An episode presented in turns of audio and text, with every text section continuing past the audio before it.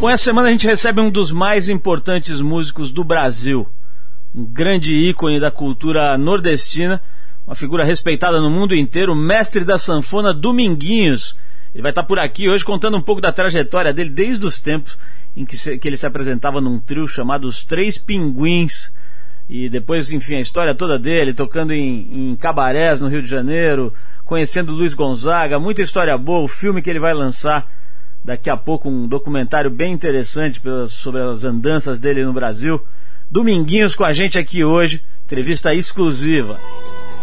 Bom, e hoje por aqui também o cineasta Luiz Vilaça, ele é diretor de TV, diretor de cinema. Luiz Vilaça que está lançando hoje o seu novo longa-metragem, o filme Contador de Histórias, que é baseado na trajetória do Roberto Carlos Ramos, que hoje é professor e escritor, mas que foi considerado irrecuperável nas instituições onde ele foi criado, a famosa FEBEM, de triste memória, né?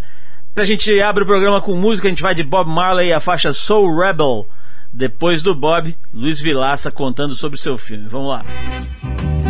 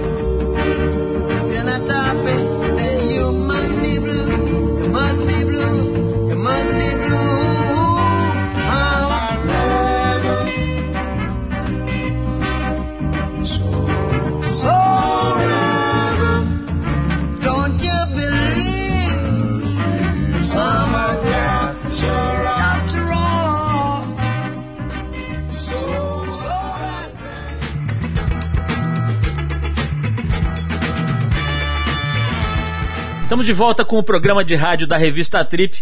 E você vai ouvir agora um pouco da conversa que a gente teve agora esses dias com o diretor de televisão e cinema, Luiz Vilaça. O Vilaça que já fez diversos programas na Globo, como Retrato Falado, com a Denise Fraga, que é a esposa dele, né? Está lançando hoje no cinema o seu terceiro longa, O Contador de Histórias, que é um filme que narra a incrível trajetória do Roberto Carlos Ramos, que foi criado na FEBEM, instituições infantis, se envolveu com o crime, foi tido como incorrigível, irrecuperável e que depois do encontro com a pedagoga francesa Marguerite Duvar, acabou entrando nos trilhos e hoje, além de ser professor, pedagogo e escritor, ainda tem 13 filhos adotivos. Então, nesse trecho do papo que você vai escutar agora, o Vilaça conta um pouco sobre a diferença entre trabalhar com televisão e cinema e também fala um pouco sobre o filme Contador de Histórias. Vamos ouvir. É, são dois formatos que me agradam muito e que conversam muito proximamente. Quer dizer, é, o cinema cada vez mais, é, inclusive usa recursos da televisão, né, hoje o digital, e a televisão é muito próxima do cinema, quer dizer, o que tem é uma diferença aí de, em algumas questões de linguagem, de edição, de, de, de enquadramento, que cada meio, né, cada mídia pede, pede o seu. Mas eu gosto muito de fazer os dois. Eu não sabia, não saberia te falar assim, não, só quero fazer cinema ou só quero fazer televisão. Eu gosto de fazer os dois, acho que a televisão me gera a possibilidade de um exercício diário muito bom. E amo fazer cinema porque está no sangue, é uma coisa que é, é, é, parece dar essa impressão um pouquinho mais artesanal, né? Apesar de eu, do tipo de televisão que eu faço também ser. É o que você falou, a história ela já é cinematográfica por si só. Quando eu tomei contato com a história, eu falei, nossa, aqui é um filme, é um filme necessário de ser feito, porque eu acho que fundamentalmente ele é uma história de, de amor, né, da relação dos dois do, do, do, do Roberto com a Marguerite, como você falou, e é uma história que é, acaba sendo assim, tem um grau de fantasia muito grande, que é um prato cheio para um cineasta, mas ele, ele, o Roberto quando conta a história dele, ele conta cheio de fantasia a história.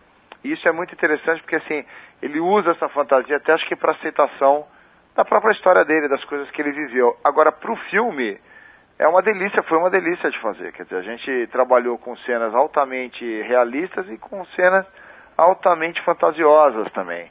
E tratando de, de um assunto que me toca muito, quer dizer, a gente fala de um de uma relação que aconteceu entre um menino de 13 anos, até então um menino tido como irrecuperável, um menino de rua, com uma pedagoga que aos 40 e poucos anos resolve investir e se disponibilizar, ambos se disponibilizaram para esse encontro, para o encontro que eles tiveram, e que dali, desse encontro, com, é, é, é, com muito afeto, com muita generosidade, com muito amor, por isso eu digo que é uma história de amor, saem duas pessoas absolutamente transformadas. Então é isso, eu queria convidar todos os ouvintes para assistirem o Contador de Histórias, que já está estreando agora, e que eu tenho certeza que vocês vão ter bons 100 minutos é, de uma sessão de cinema. Obrigadão. Bom, esse foi o Luiz Vilaça batendo um papo com a gente aqui. Ele está lançando hoje nos cinemas o terceiro longa da carreira dele, o Contador de Histórias. Se você quiser conferir essa conversa na íntegra, nesse papo que em, em, que o Vilaça ainda revela como conquistou o coração da Denise Fraga, com quem ele é casado há mais de 15 anos. Fala também sobre como é trabalhar com a esposa, um monte de coisa legal vai lá no trip.com.br que você ouve o restante dessa entrevista. Bom, e falando em entrevista, daqui a pouquinho, Dominguinhos aqui, ao vivo com a gente, falando um pouco sobre a vida dele extensa, né, de uma produção incrível de música de boa qualidade e uma vivência muito rica. Mas antes a gente rola mais um som, a gente fica com a banda Kings of Leon e a faixa Molly's Chamber do disco Holy Roller Novocaine, o Novocaine de 2003. Depois do Kings of Leon, a gente volta com o mestre, o Papa da Sanfona, Dominguinhos, falando com a gente ao vivo aqui.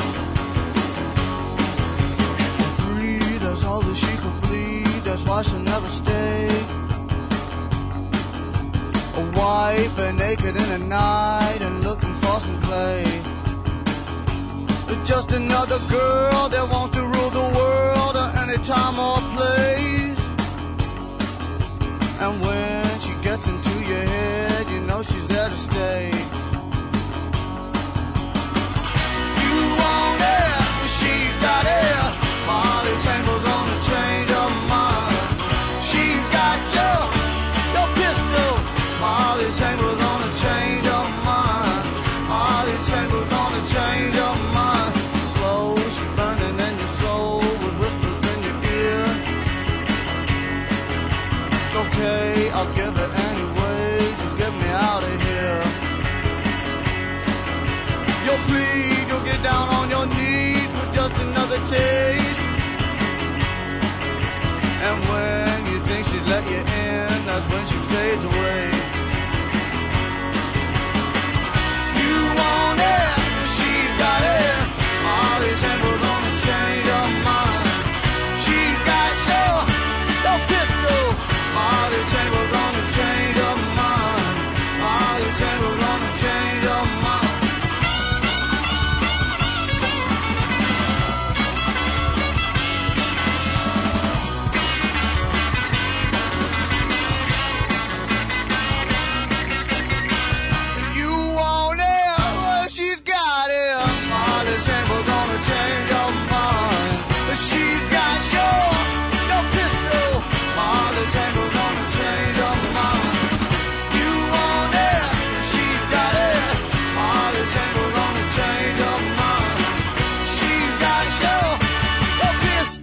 Você está no Trip FM. Este homem nasceu em 1941 na fabulosa cidade de Garanhuns, em Pernambuco. E a história dele se confunde com a da música brasileira, principalmente a da música regional nordestina. Filho de mestre Chicão, um exímio tocador e afinador de sanfonas de oito baixos, já aos sete anos, ele se apresentava com os irmãos com os quais ele formava o grupo Os Três Pinguins. Eles se apresentavam pelas feiras e portas de hotéis da cidade. Foi exatamente durante uma dessas apresentações que o Nenê, que era o apelido desse homem na época, conquistou os ouvidos de ninguém menos do que Luiz Gonzaga, o rei do Baião, que prometeu que ia ajudar o moleque na carreira musical dele assim que ele fosse ao Rio de Janeiro. E foi exatamente o que aconteceu seis anos mais tarde, quando ele se mudou com a família para o subúrbio carioca de Nilópolis. Com a ajuda então de Luiz Gonzaga, que deu de presente para ele uma sanfona de 80 baixos, ele fazia na companhia do pai, dos irmãos e de mais alguns companheiros, shows em boates e cabarés da cidade maravilhosa. Em 64, surge outro nome importante da sua carreira, Pedro Sertanejo, que convenceu o nosso convidado de hoje a gravar o seu primeiro disco, o disco clássico chamado Fim de Festa, pelo selo do Pedro Sertanejo chamado Cantagalo. O seu talento claro e nato conquistou também a turma baiana dos tropicalistas, com quem ele fez diversas e maravilhosas parcerias. Dos shows nas praças de Garanhuns até hoje são praticamente 60 anos de sanfona, mais de 50 discos e dezenas de músicas belíssimas. Estamos falando de um dos mais importantes ícones da cultura nordestina, da música brasileira e um dos mais exímios sanfoneiros que o mundo já conheceu. José Domingos de Moraes, mais conhecido como Dominguinhos, que conduziu agora recentemente o diretor Sérgio Rosenblit atrás dos grandes sanfoneiros do Brasil para o seu documentário O Milagre de Santa Luzia, que vai ser lançado no fim desse mês. Quer dizer, o homem, além de dominar a sanfona, já virou guia de cineasta agora. Estamos recebendo com muito carinho aqui o Dominguinhos e a presença luxuosa desse homem que está abalando as estruturas da televisão brasileira, que é ninguém menos do que o cão perdigueiro farejador profissional da Trip, Arthur Veríssimo. Antes de falar com o Dominguinhos, Arthur, boa noite a você também. Para mim é uma felicidade estar voltando aqui para essa tripulação, para essa nave espacial que juntamente você, que é o nosso Marechal Paulo Lima, mas com Dominguinhos, eu estou com os olhos brilhando, que eu sou fã de carteirinha, eu, meu pai, meu bisavô, todo mundo, qualquer cidadão brasileiro tem que saber quem é Dominguinhos, Paulo.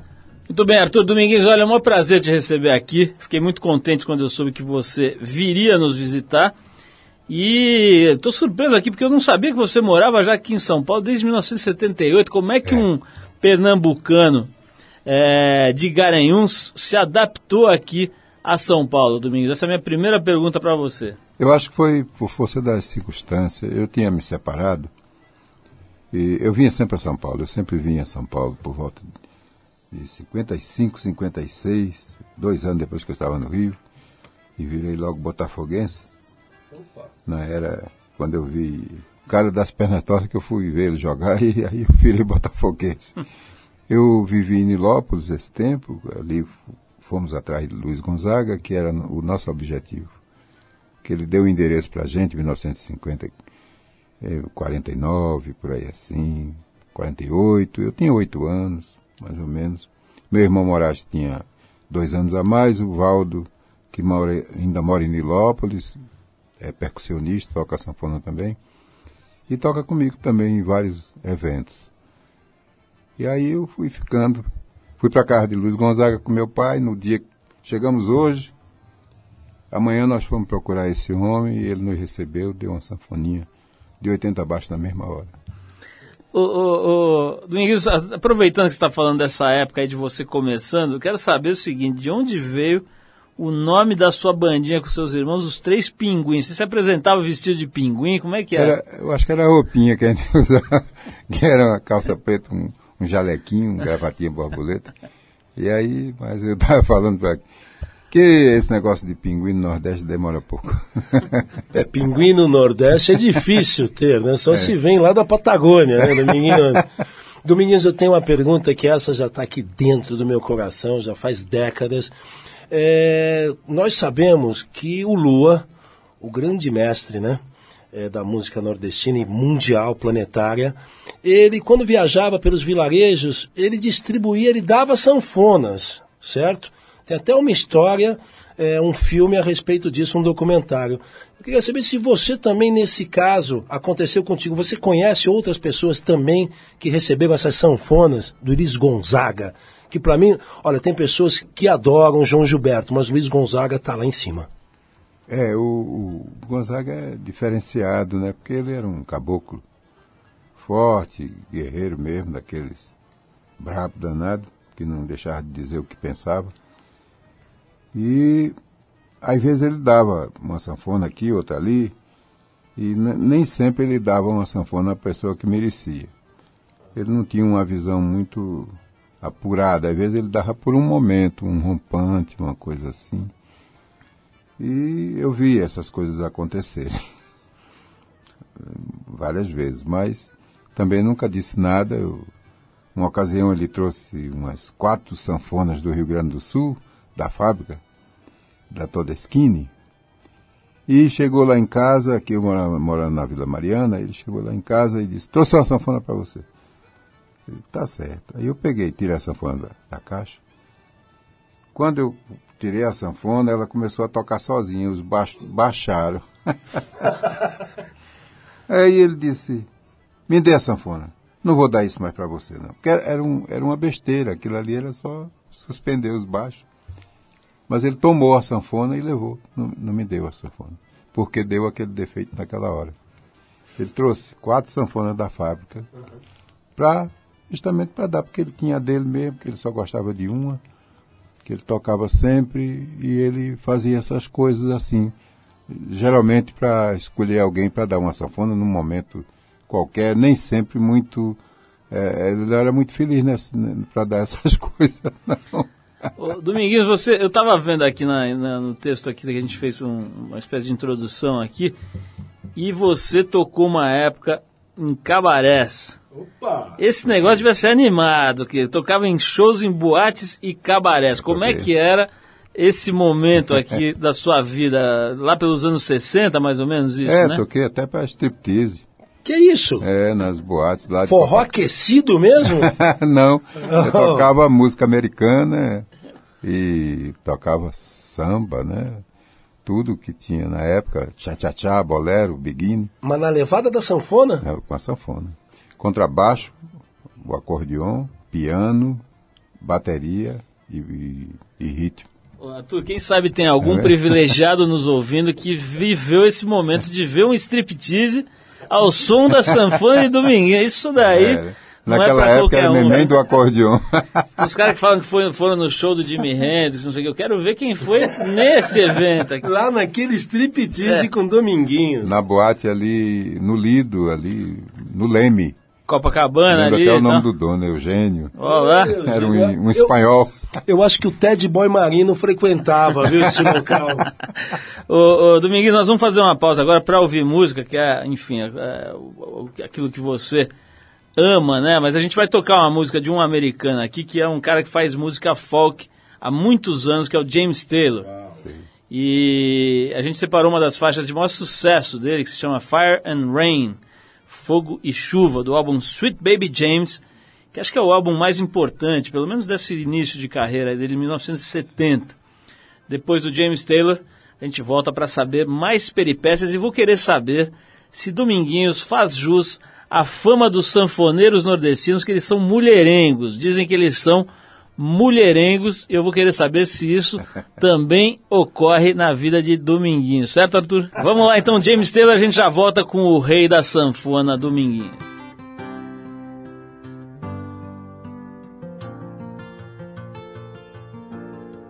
Just yesterday morning, they let me know you were gone. Suzanne, the plans they made put an end to you. I walked out this morning and I wrote down this song. I just can't remember who to send it to. I've seen fire and I've seen rain. I've seen sunny days that I thought would never end. Seen lonely times when I could not find a friend. But I always thought that I'd see you again.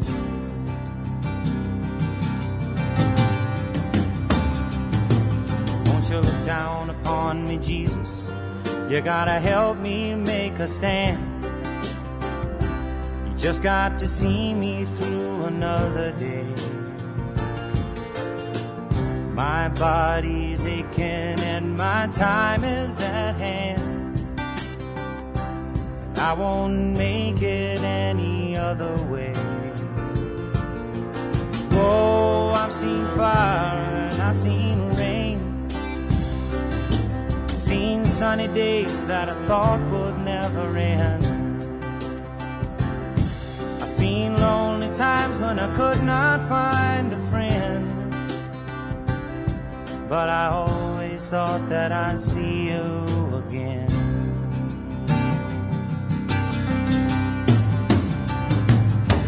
Been walking my mind to an easy time. My back turned towards the sun. Lord knows when the cold wind blows, it'll turn your head around. Well, there's hours of time on the telephone line to talk about things to come.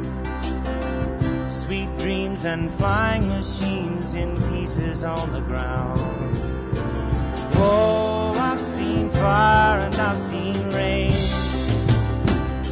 I've seen sunny days that I thought would never end.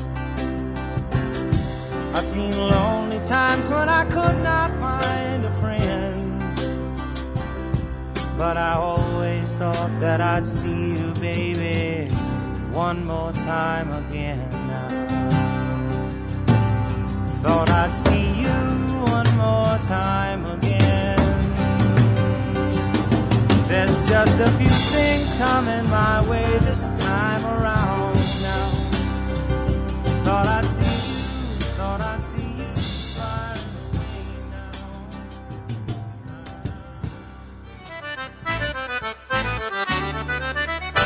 Muito bem, estamos de volta aqui no programa da Revista Trip, hoje recebendo o meu verdadeiro consorte Arthur Veríssimo e principalmente recebendo esse convidado de honra aqui, que é o Dominguinhos, o homem que toca sanfona como quem dedilha o corpo da mulher amada, não é, Arthur? É uma coisa, esse cara tocando, bicho, é um negócio. O Dominguinhos estava falando aqui antes da gente tocar o James Taylor, que tem uma fama do nordestino em, em geral e do sanfoneiro em especial ser mulherengo. Queria saber se é o caso. Você foi um cara de, que teve mil namoradas, mil mulheres, ou você era um cara mais calmo, mais tranquilo? Não, eu sempre fui tranquilo. Agora, novo, você apronta, né? tipo cachego viajante? Cachego novo, viajante. você se vira no diabo. Aí não tem quem segure. Ma- Mas, naquela época era na base, ou você continuou numa catuaba. Não, não, nunca usei nada, não. Você sabe aquele elixir da longa vida que existe no Nordeste, nas feiras em Mossoró, Campina Grande, No Caruaru. máximo uma lapada de cana e pronto. Ô Dominguinho, vamos falar de música aqui antes que o negócio se esquente. Isso aqui vira um striptease ao som de sanfona. Você, você aprendeu a tocar sanfona sozinho? Como é que faz? Você pega a sanfona e sai tocando, pô? É, porque meu pai, sendo sanfoneiro, ele não se incomodava que a gente pegasse no instrumento, Hum. que era a sanfoninha de oito passos. Moraes aprendeu primeiro, que era o mais velhinho, e depois eu fui na mesma linha.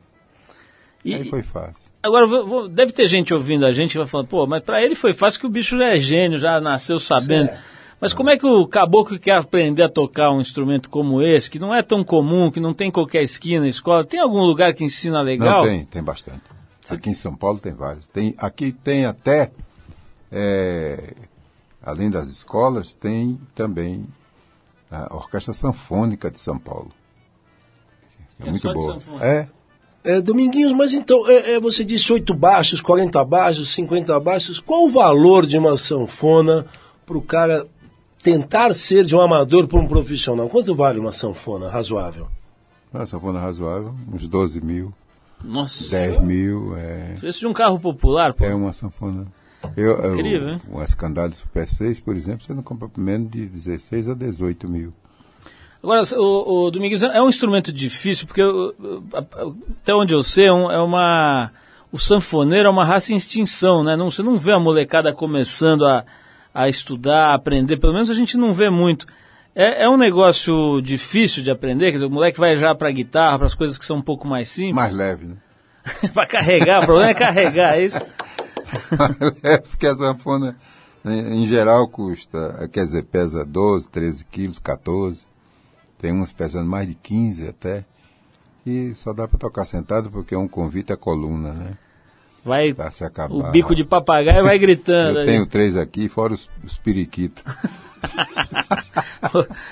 E você recebeu recentemente uma homenagem importante, né? Você foi o principal eh, homenageado do, do Prêmio Team de Música, que hoje é uma das mais conceituadas premiações aí da música aqui no país, né?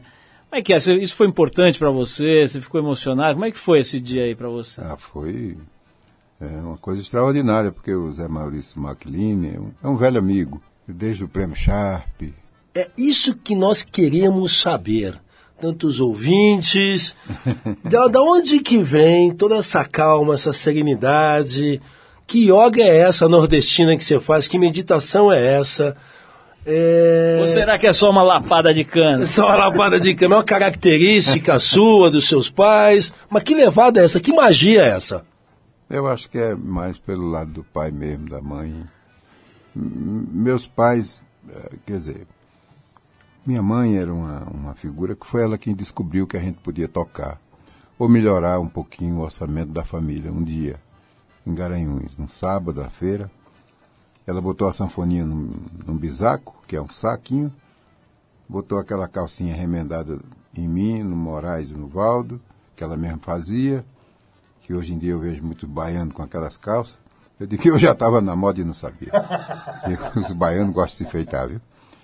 Eu já fiz até pergunta a eles assim, mas rapaz, o que é que as mulheres usam? Né? Porque os homens aqui andam muito enfeitados lá em Salvador, né? Eu gosto muito de enfeite. Eles dão risada. Mas aí minha mãe nos levou para botar a gente para tocar na feira. Assim. Aí quando eu sentar na calçada, botou um chapéuzinho e disse, pode tocar. Aí eu no pandeiro, moro na sanfona, volto no melê, que era um instrumento que meu pai fazia, que é uma barriquinha de carregar água ou cachaça, bota uma, uma câmara de ar, estica, enche de preguinhos em volta, estica, dá um som melhor do que couro. Chama melê. Melê. Tá vendo? e aí foi o começo da nossa vida artística, na verdade. Porque meu pai e com minha mãe teve 16 filhos. Oxi. Então minha mãe trabalhava numa padaria de Zé Cesário, lá em Garanhuns. E aí, quando aca- quando acabava a, a, a noitada, o dia, seis horas, ela levava aqueles pães que a gente chamava de marroque, bem duro, de dias anteriores. Aí em casa ela fazia um fogo, que era com trempe, aquelas trempes assim para botar a panela para fazer o café, mas ela acendia com pedra, Ó, batendo uma pedra na outra. Tudo, tudo bem rústico, né? Era. E aquele foguinho azulado saindo, tchau, tchau, aí acendia nos gravetinhos, e aí pegava fogo no carvão, ou na lenha.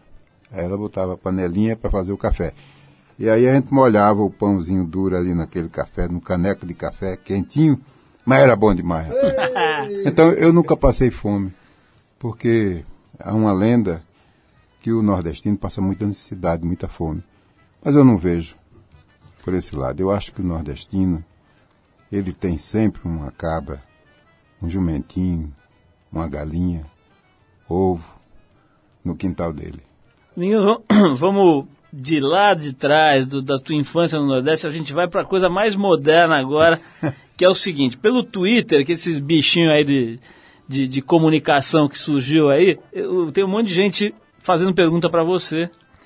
E tem uma aqui que é legal, que eu queria saber o seguinte.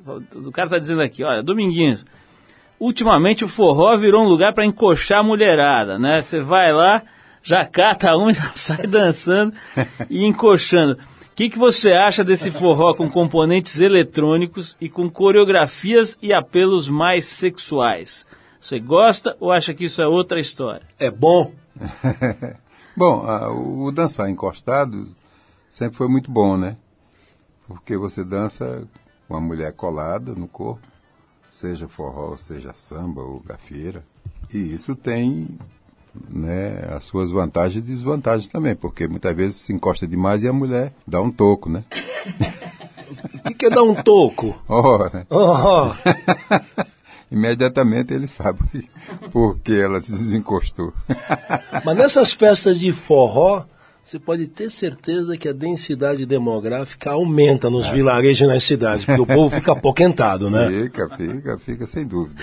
Dominguinhos, já que a gente está falando disso, vamos tocar uma música sua aqui que já tem um nome que lembra um pouco esse prazer todo aí do forró, da dança e tal.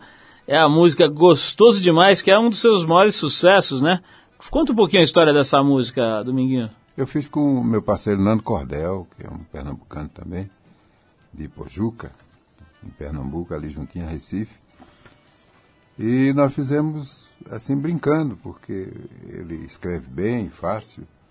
Eu peguei a sanfona e fiz a música e ele imediatamente botou a letra. Se eu não me me atrapalho, eu foi no Rio de Janeiro que nós fizemos o Gostoso Demais e também o De Volta para o Aconchego.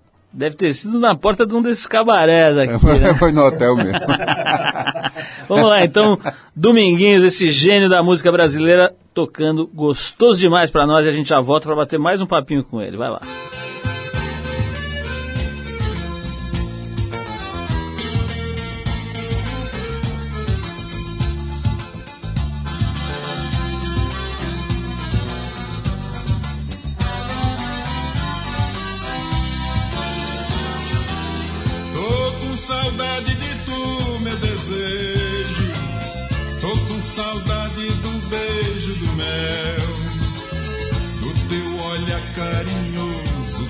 Abraço gostoso de passear no teu céu.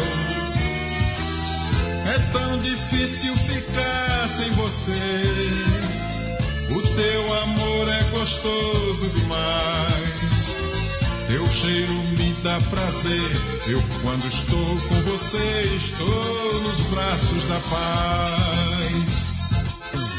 Pensamento viaja e vai buscar. Meu bem querer, não dá pra ser feliz assim. Tem dó de mim. O que é que eu posso fazer? Tô com saudade de tu, meu desejo.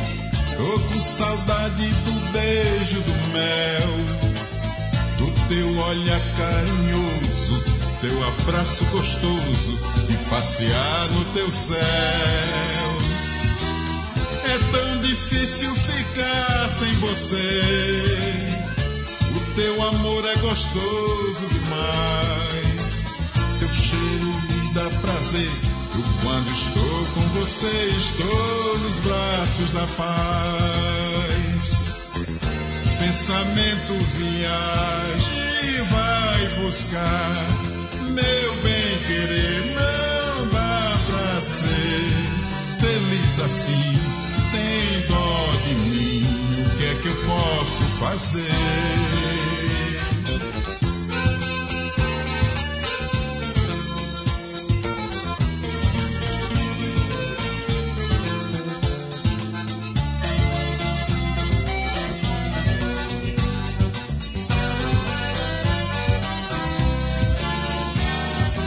Tô com saudade de tu, meu desejo. Beijo de mel, do teu olhar carinhoso, do teu abraço gostoso, de passear no teu céu.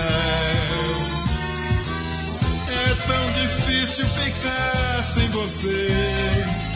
O teu amor é gostoso demais. Teu cheiro me dá prazer. Eu, quando estou com você, estou nos braços da paz. Você está no Trip FM. Oh, baby.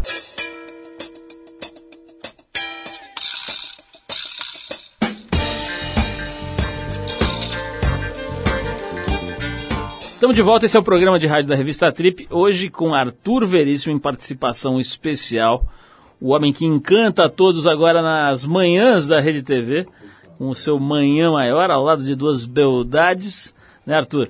É, Dominguinhos, vamos voltar aqui para o nosso papo.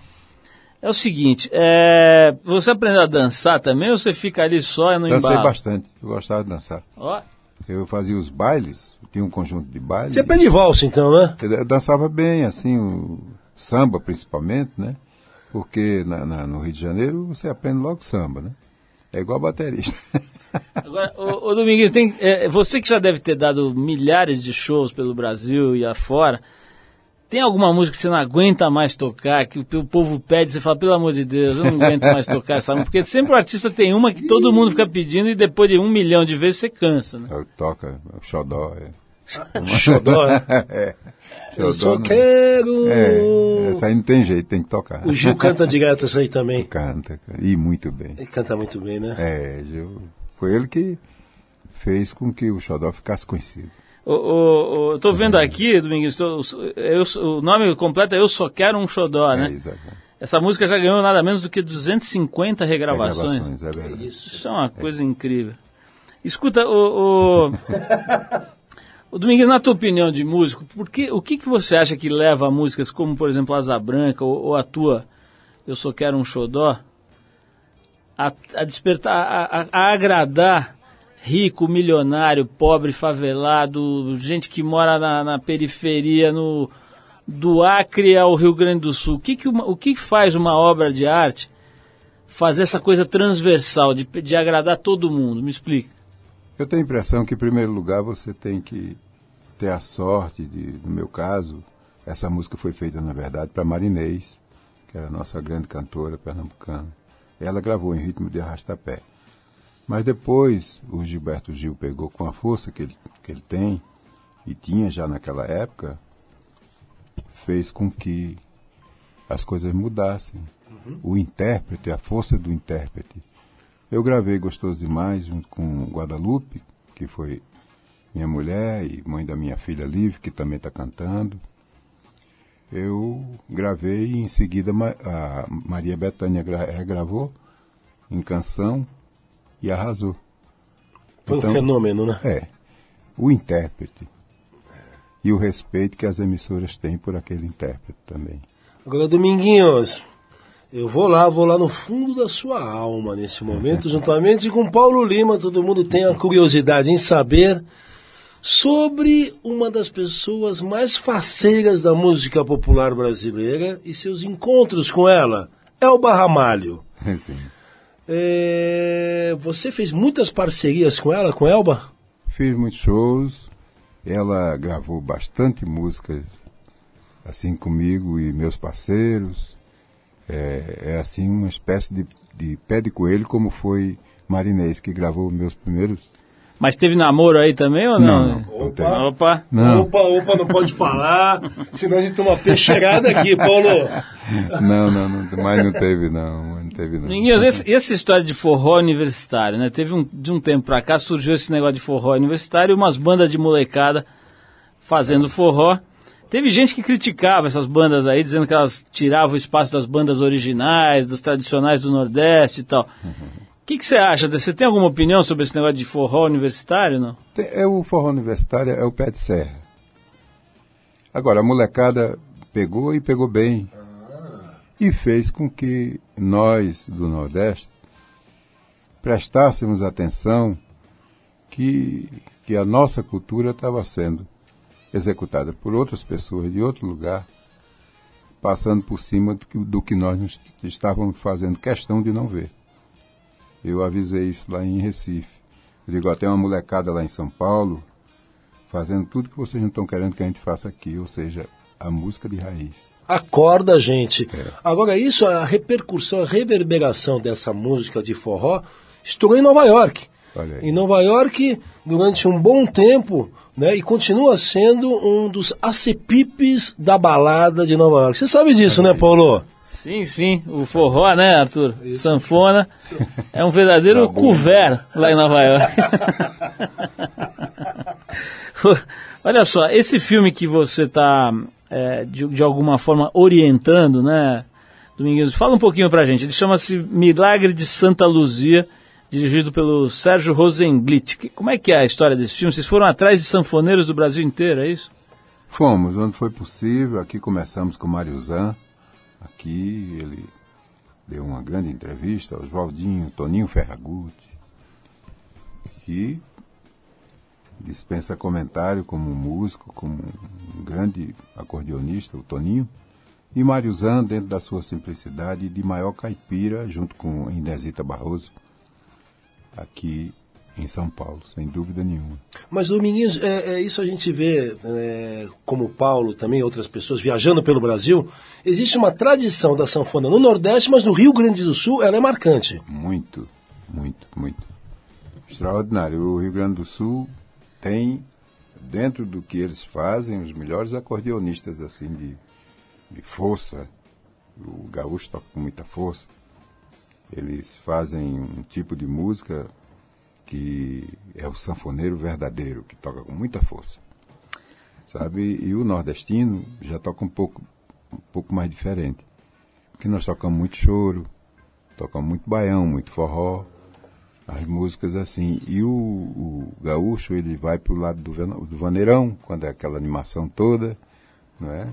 Um shot um pouco diferenciado, desde o tempo de Pedro Raimundo, que era o, o- o autor e cantor de Adeus Mariana, que eu já vou embora, e conversava muito. E então Gonzaga, inclusive, tirou o partido de Pedro Raimundo, escutando Pedro Raimundo conversar com o público e contar a história. E Gonzaga, eu também posso fazer isso. Olha. E foi assim que Gonzaga foi se equilibrando como contador de história tocando sanfona. Agora, Dominguinhos, é, eu estive recentemente na Colômbia e lá também tem uma tradição que é a Havaianata. A Havaianata que é com sanfona e é uma animação lascada, né? Pois é. Mais um acepip que você colheu pelo mundo, Arthur? Por favor. Porque ele viaja muito, né? E vê Isso, tu as viaja. igualdades, né? Que nós É. Havaianata, né? Ele só viaja, viu, tá Dominguinho? vendo? Dominguinho, vamos falar de uma época mais movimentada, que foi quando, imagino que tenha sido, quando você encontrou a turma dos tropicalistas, né? Como é que você foi parar no meio daqueles malucos ali que Mas eu, estavam... eu vivia ali no Rio de Janeiro e encontrava muito com eles. E encontrava aqui em São Paulo também. O Gil, o Chico. A gente tinha amizade desde aquela época. E eram, eles estavam também captando informações também, eram todos jovens. Não é? E, e eu tocava numa, numa casa chamada Casa Grande, que é um teatro hoje em dia no Rio de Janeiro, era restaurante Casa Grande. E lá eu tocava no regional de Índio do Cavaquinho. É, e a gente acompanhava até Aracide de Almeida. Que isso? É pro fé de Deus. Agora essa revelação, esse grande finale com Aracide Almeida. Aracide sabe, qual, Almeida. sabe qual é o problema? Dominguinhos, ela deu em cima de você? Não. Ô, ô, ô, Arthur, sabe qual é o problema? Nosso ouvinte, que em geral nem conheceu a Aracide Almeida, mas alguns, talvez os mais velhos, devem se lembrar dela como júri dos programas do Chacrinha e acho que Silvio Santos. Silvio tal. Santos. Inclusive, que ela, que- lembra que ela falava? Não gostei. Vai levar 10 pau. E- e- E mas ela foi, ela foi uma grande cantora, né? Ah, sem dúvida nenhuma, ela cantava muito. E era bonita, inclusive. Era, né? ela se vestia toda de preto. Dominguinhos, Dominguinhos. Mas ela não era chegada. né? e ela e ali naquele naquele ambiente do Casa Grande, da Casa Grande, aquele restaurante, o Chico estava sempre lá, a turma toda. Mas não tinha um Paulinho pouco de preconceito com a música mais regional, assim? Não, tinha o forró forrado lá no Catete. Uhum. Tinha o Zicartola também ali no centro da cidade. Forró forrada é ótimo. Incrível Forró forrado? João do Vale, Chico Buarque, não saiu de lá. É mesmo? Eu fiz um show agora na- ali na Feira de São Cristóvão, antiga Feira de São Cristóvão, me fizeram uma homenagem lá e um cidadão trouxe um, um, um, um manancial enorme de fotografias do- da época do, do- que eu estou falando, que está o Chico, está o, o João do Vale, está aquela turma toda daquela época. Não é? Agora, tem um detalhe importante. Você falou sobre o acordeon, desaparecimento do acordeon, etc. Tem duas figuras que me ajudaram muito a erguer o acordeon, me colocando para tocar, que foi Gil e Gal. Quando eu fui com eles representar o Brasil no Midem, em 1972, com Toninho Horta, Chico Batera, Luiz Alves e Robertinho Silva, a sanfona estava obsoleta por causa da bossa nova. Ninguém queria saber mais de acordeon. Os acordeonistas todos pediram o boné e começaram a tocar piano. Agora eu quero saber, eu não sei se você tem a sua vertente pro rock and roll, mas tem um cidadão de 73 anos, mais velho do que você. Eu estive recentemente e ele comentou sobre a sua pessoa. Você sabe quem é Serguei, o roqueiro? Sei, sei. Qual a tua opinião sobre o Serguei? Conheci, um, era um maluco beleza naquela época. Maravilhoso. E eu, e eu toquei tam- também muito rock na sanfona, porque eu peguei uma época de rock, de roqueiros maravilhosos, né? De todos, todos os naipes. Eu peguei, eu, eu toquei muito rock e todos nós temos um pé no rock, né, em qualquer época da vida. É interessante isso, né? Porque sempre tivemos grandes roqueiros americanos, ou não, ingleses, sei lá o que for, que sempre.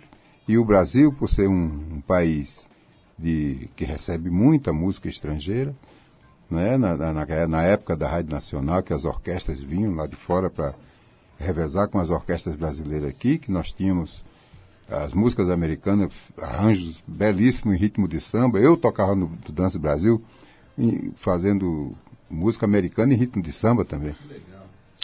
Minguinhos, é, você está falando tanto da tua música, o pessoal deve estar querendo saber. Tem algum show programado aí para os próximos tempos que você lembra? Tem, não? tem. Eu tenho um show no dia 21 no Rio de Janeiro. Próximo dia 21 de agosto. Não sei se já passou o programa. Não, não, vai passar antes disso. Então o pessoal que Pois está bem, ouvindo pode se ligar dia 21. 21 de agosto. Inclusive é com o filho de Hermeto, o Fábio, que é o percussionista dele. Sabe onde vai ser esse show? Vai ser em Bangu. Bangu. E vou, eu estou indo para o Rio de Janeiro antes um pouquinho para ensaiar e gravar um DVD instrumental com a regência de Sandro Reich, Wagner Tiso, Gilson Peranzeta e Zé Américo, que é o condutor desse disco que eu vou fazer, com a presença de Cezinha do acordeon, esse menino que está vivendo com a Elba agora, é um belíssimo acordeonista, Valdones, que é um afilhado meu do Ceará, que toca muito, e Adelson Viana, que era o músico acordeonista do Raimundo Fagner. Só fera, então. Pessoal de primeira linha. Bom, e tem também o filme, né, Domingos? Você está lançando, quer dizer, estão lançando aí o filme, que tem uma Milagre. participação importante sua aí como condutor, né, dessa, da, da- da- do plano musical do filme, né, que se chama O Milagre de Santa Luzia. Exatamente. Eu Direção- cheguei a, a conversar com o Sivuca, a última entrevista de Sivuca lá em João Pessoa. Tocamos, fizemos uma música juntos. Olha só. Então esse filme vai ser lançado agora no, no fim do mês, né? Fim de agosto. É dia 28. Dia 28, é isso? E- Sérgio Rosenblit, da produtora Miração Filmes. Eu estou muito animado com esse filme, que eu acho que ele é um filme que tem muito para as pessoas lembrarem da sua terrinha, dos seus cantos. Bom, Dominguinhos, queria te agradecer muito a presença aqui. Valeu a gente conhecer um pouquinho mais da tua vida aí, do teu talento absurdo, né? Um cara que. Esse cara deve ter nascido dentro de uma sanfona, Arthur. Não, Dominguinhos é um ícone da música mundial, não só regional. É uma pessoa aí que tem um trabalho fascinante, um legado maravilhoso. Os brasileiros têm que ter orgulho dele. Muito obrigado a vocês. Eu peço a todos que vão assistir na primeira semana o filme Milagre de Santa Luzia, porque a primeira semana primordial para o cineasta. Legal. Domingues, vamos, aproveitando que você falou aí que todo mundo tem um pé no rock and roll, a gente vai tocar aqui uma música para você e para o Fernando Fraia, que também tá nessa turma aí da, da Miração. Não é Serguei, não. Não, não é o Serguei, mas é um cara que tem um nome aqui invocado, Arthur. Ed Spaghetti. Ô, louco, senhor. Ele foi, ele foi o mentor da cultuada banda de rock Super Suckers. Se você era moleque nos anos 90 e gostava de rock e se ligou ali nas camisas de flanela dos, dos movimento, do movimento grunge, ou grunge se você preferir, com certeza deve se lembrar dos Super Suckers e da figura espevitada de Ed Spaghetti. Hoje em dia, o Ed virou um fuzile, não. Não, não, ele segue uma interessante carreira solo, onde toca um rock and roll misturado com influência de música country. Aliás, ele vai tocar aqui, né? Vai tocar aqui. Eu perguntei se ele virou um fuzile, porque às vezes esses caras dos anos 90 já deram uma engordada, assim, vira, vira um canelone, né? cheira gente magro, né? Você é aquele amigo do Dick Vicarista? É capaz de ser. Mas enfim, ele vai tocar aqui, hoje amanhã aqui em São Paulo. Agora a gente vai com a música dele, dedicada especialmente para o Dominguinhos, nosso convidado de honra hoje. Obrigado. I Don't Wanna Grow Up, dos Ramones, né? Aquele clássico dos Ramones na versão do Pequeno Espaguete. Picolino. Do, Dai, Piccolo. do cabelinho de anjo aqui. Vamos lá, Ed Espaguete com vocês. When I'm lying in my bed at night, I don't wanna grow up. Nothing ever seems to turn out right, and I don't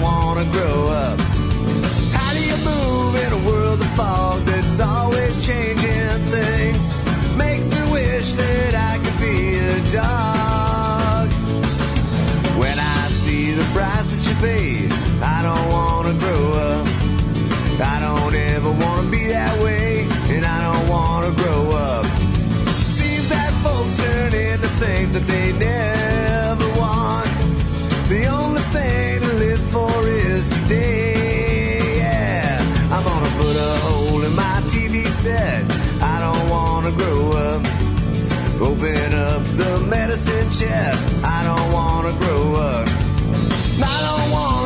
shattered.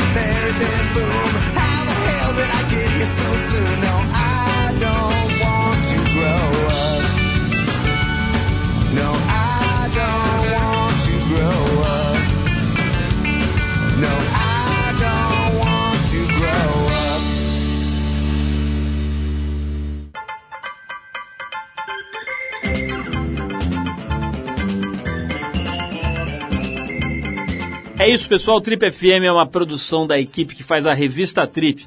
A apresentação é de Paulo Lima, participação excepcional e esporádica de Arthur Veríssimo, Coordenação de Guilherme Werneck, produção e edição de Alexandre Potashev. Para falar com a gente, você pode escrever para radioarrobatrip.com.br ou então pode adicionar a gente no Twitter. A gente está lá no Revista Underline Trip.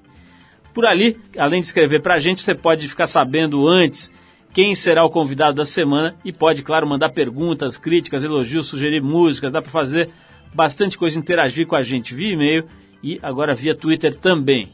Para quem perdeu o programa, quer ouvir de novo, quer ouvir numa hora especial, ou mesmo quer conhecer melhor nosso trabalho, vai lá no trip.com.br, você vai ver tudo, inclusive dezenas, centenas de gravações desse nosso programa que completa 25 anos agora e que estão lá disponíveis para você ouvir no seu computador, no seu tocador de MP3, a hora que quiser, do jeito que quiser. Na semana que vem a gente volta nesse mesmo horário com mais um Trip FM. Um abração, paz, saúde e a gente se vê.